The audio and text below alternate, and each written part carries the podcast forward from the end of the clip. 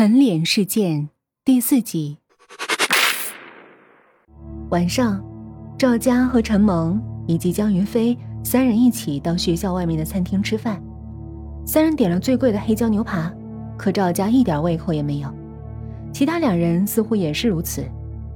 江云飞最先开口打破了沉寂：“高晨死了，你们知道吗？”赵佳点了点头。听说了，是昨天晚上出的事儿。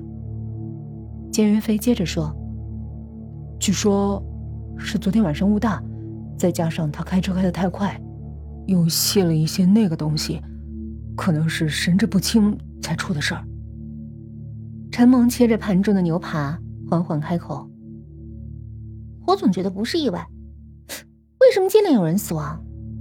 你们不觉得奇怪吗？”江云飞不解的问：“为什么你会这么觉得？”陈萌抿了口桌上的果汁：“我最近老是睡不好，常常失眠，做噩梦，梦到一个小女孩，她的样子好恐怖，浑身腐烂，看起来大概七八岁左右。”赵佳想了想：“是不是穿绿衣服，就是那种绿色洋装？”陈萌说：“一开始我没注意，不过听你这么一提，好像是穿的绿色衣服。我还梦到他把刘小品的脸都给咬烂了，刘小品痛苦的向我求救，好可怕，我就吓醒过来了。”陈萌说着，不住的打着冷战。赵佳说：“我也看过，不过是在我家门口。”陈梦一听赵家这样说，更害怕了，用发抖的声音说：“说，我们学校里会不会有什么脏东西啊？现在想要害我们？”赵佳也说：“我最近也觉得，好像被什么东西给盯上了。你说，会不会是他要害我们？”赵佳一听，立刻大声的说：“你胡说什么呢？”江云飞这时开口打断：“你们别整天疑神疑鬼的好吧？刘小品和高婵的死都是事出有因，别动不动就往那些鬼神方面想。你们就是太累、太紧张了。改天大家一起出来放松一下就没事了。刘小品和高婵出事儿，大家都很难过，但这不是我们的错。”赵家吃完饭回到家里，进入自己房间浴室，想泡个澡。他打开水龙头，把浴缸灌满水，然后转过身去浴柜里拿洗护用品。当他再次转过身时，却发现开着的水龙头里流出的是殷红的血水，已经把整个浴缸灌满。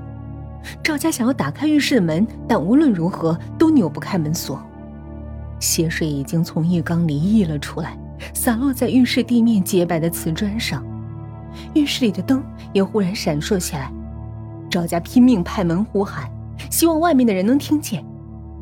浴缸里渐渐伸出一双手，那双手抓住了浴缸的边缘，接着一个血淋淋的人头从浴缸的血水中探出来，一个浑身是血的长发女人从浴缸里爬了出来。赵家吓得瘫坐在地上，那个女人爬出浴缸，爬向他。离他越来越近，他不敢睁眼去看。当他再次睁开眼睛时，一切如常，浴缸里哪有什么血水和女人，地面的瓷砖也干干净净。但赵家已经没心情泡澡了，起身便夺门而出。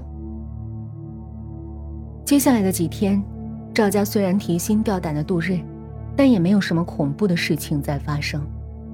赵家对父母说起自己的经历，父母却只当他精神紧张。多说几次，父亲还要提议送他去看医生，这让他郁闷无比，也不敢再提。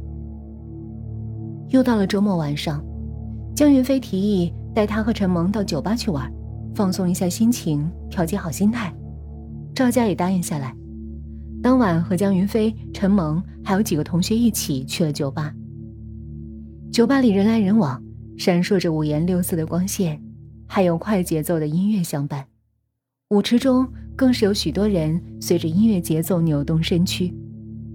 赵家点了几杯威士忌，喝光后想上洗手间，便起身离开。在洗手间里呕吐过后，赵家刚要起身，一双手却从背后抱住了他。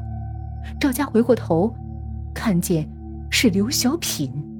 刘小品凑上嘴唇贴住了赵家的嘴唇，赵家也很配合的和他缠绵起来。刘小品伸出手去脱赵家的衣服，这时赵家忽然惊醒过来，刘小品不是已经死了吗？瞬间明白过来的赵家伸出手想推开刘小品，他却越贴越紧。赵家奋力挣扎，使出了浑身的力气才推开刘小品。打开厕所隔间的门，他夺门而出，跑出厕所隔间。赵家回过头去看，发现之前的厕所隔间里根本没有人。难道刚才是幻觉？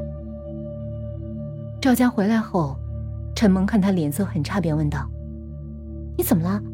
脸色这么难看，是不是喝太多了？”赵家表示自己没事后，点了一杯果汁。酒吧的舞池中，人群随着音乐涌动着。赵家无意间回望了一眼，发现舞池中间站着一个小女孩，就是之前穿绿色洋装的小女孩。舞池中的人群似乎看不见她，只见那个小女孩穿着绿色的洋装，赤着脚站在舞池的人群中。她耷拉着脑袋，长发遮住她的脸。看不清表情，但赵家感觉他似乎在看着自己。一阵寒意席卷赵家全身，忽然舞池上方的聚光灯啪啪啪的炸掉了，燃烧的电火花如同雨点般往下洒落，舞池中的人群惊慌逃窜，很快整个酒吧就被浓烟和尖叫声充斥。赵家和酒吧里的其他人被保安疏散离开。临出安全出口前，赵家回头往舞池的方向望了一眼，发现那个小女孩仍旧保持着原来的姿势，一动不动地站在舞池中央。聚光灯燃烧产生的电火花如雨点般在她周围不断落下，但她似乎没有受到丝毫的影响。赵家愣愣地望着她，直到被江云飞推搡着离开。赵家惊魂未定的。被江云飞和陈萌打车送回家。回到自己的房间，赵家就在电视上看到了之前所在酒吧发生火灾的新闻。新闻里主持人讲到：今晚九点十分，本市区一酒吧发生火灾，所幸未造成人员伤亡。据了解，火灾原因很可能是由于变压器故障造成电压失衡引起的。看着电视新闻画面中火光冲天的酒吧。赵家脑海中似乎想起了什么，但很模糊，一时很难理清头绪。李启明很高兴，因为李月在他的百般攻势下已经答应了他的追求，他现在只想尽快甩掉陈萌。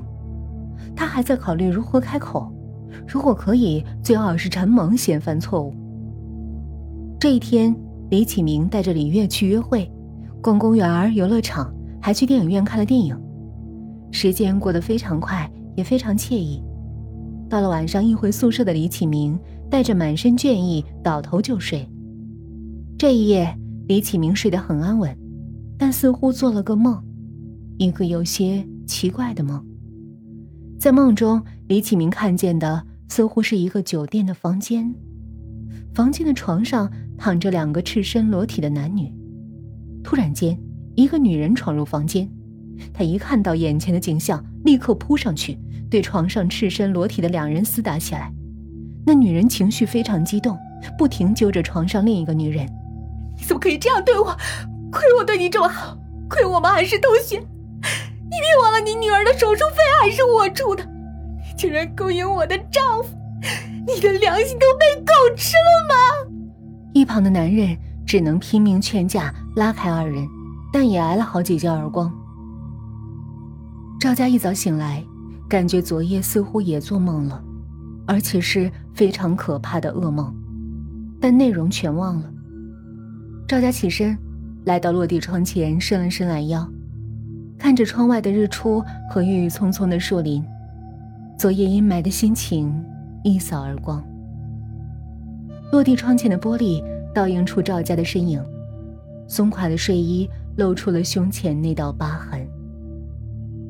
赵家低下头，看了看自己胸前的疤痕，那是自己在很小的时候动过心脏手术留下的，这也是完美的自己最大的缺陷。赵家不满的摇摇头，拉起了胸前的睡衣。